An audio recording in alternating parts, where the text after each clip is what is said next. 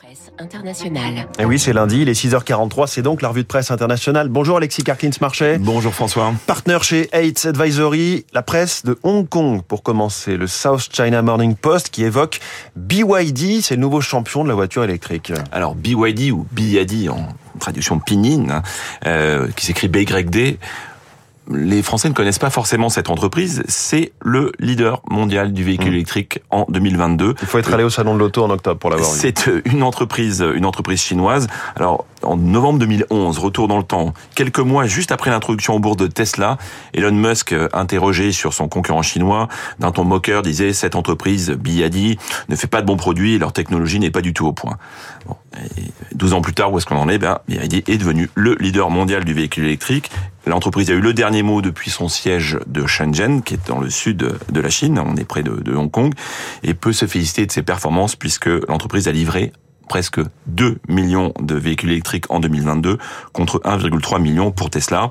C'est bien le leader mondial. Alors financièrement aussi, BYD se distingue. Sa valeur a été multipliée par 40 depuis, bah depuis que la société d'investissement que tout le monde connaît bien, Berkshire Hathaway, l'entreprise de Warren Buffett, c'est le mmh. milliardaire américain, et de Charlie Munger, qui avait investi dans l'entreprise en 2008.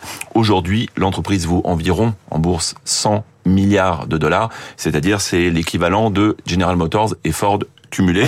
Alors comment on explique ces performances? Bah, le, South China Morning Post euh, souligne d'abord que c'est une entreprise qui n'est pas née de l'automobile, c'est une entreprise qui est née de la, des batteries, qui a commencé euh, dans, à la fin des années 90 par des, des petites batteries rechargeables et puis qui depuis a développé euh, des batteries haute performance en investissant massivement dans l'innovation. C'est aussi une entreprise qui a su racheter une entreprise, euh, une autre entreprise automobile en, faillite et développer toute une gamme de produits designés qui répond aux attentes des consommateurs euh, chinois et notamment de l'immense classe moyenne.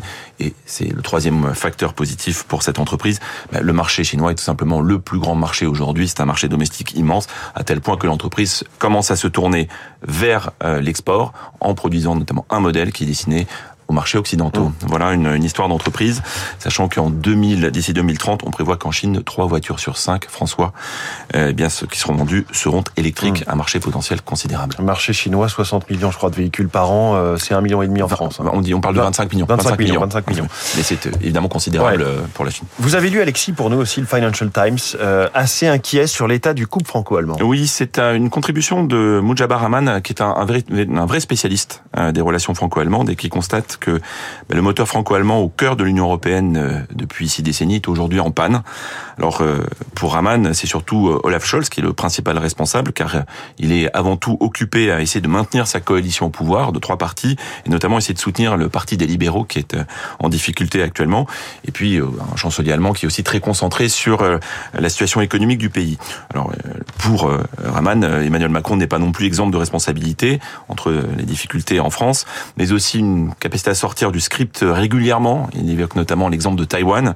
Et puis quelqu'un qui est perçu parfois en Europe et notamment en, en Allemagne, et je cite hein, vraiment euh, comme hypocrite, prenant l'exemple, selon Raman, de l'énergie, en disant euh, lorsque la France critique euh, les aides à l'énergie de l'Allemagne, elle oublie qu'elle-même aide beaucoup à la fois ses consommateurs et ses producteurs. Alors c'est pas la première fois hein, qu'il y a un froid dans les relations franco-allemandes. C'est déjà arrivé au temps de Schröder et Chirac, au temps de Angela Merkel avec Nicolas Sarkozy, puis avec François Hollande.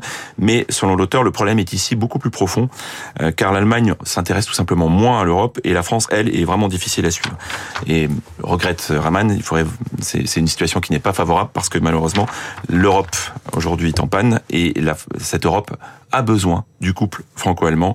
Donc il serait bon que les deux pays réalisent que leurs différends doivent être dépassés au service de l'Union. Il parle de moteur ou de duo franco-allemand. Hein. Il oui. remonte aussi jusqu'à Kohl et, et, Mitterrand. et, Mitterrand. Et puis les pages culture de la presse n'échappent pas à votre radar, Alexis. Une auteure britannique relate son expérience à l'exposition Vermeer, c'est dans le Guardian. Oui, et c'est une chronique très drôle, un véritable chef-d'œuvre d'humour britannique, car euh, l'auteur Emma Billington raconte sa difficulté d'avoir à obtenir des tickets pour l'exposition événement. D'ailleurs, c'est complet hein, jusqu'en juin euh, au Rijksmuseum oui. d'Amsterdam.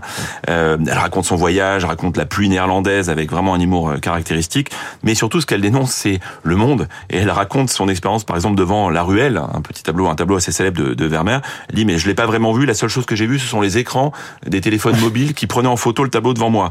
Quand elle parle de, du célèbre tableau La Vue de Delphes, elle dit je n'en ai aperçu que les nuages et les toits, c'est-à-dire la partie haute, parce que devant moi il y avait une mer de tête. Et en fait à chaque pièce, elle dit beaucoup trop de monde, des visiteurs qui multiplient des photos de moindre qualité alors qu'ils pourraient trouver du la haute qualité euh, sur des sites internet. Elle parle même de cet homme qui prend une photo d'une carte postale à la boutique du musée du célèbre tableau La jeune fille à la perle. Voilà, en fait, elle dit, elle se moque surtout de notre incapacité à vivre l'art sur le moment, François, de notre obsession à faire des photos et des selfies, mmh. mais aussi à obtenir, à oublier, pardon, la leçon principale de Vermeer. La beauté se cache dans la simplicité. Merci beaucoup, Alexis Karklins-Marchais. C'est une version originale hein, d'Alexis. C'est pas la représentation d'une représentation d'une revue de presse. Merci beaucoup et à vendredi. Il est 6h49.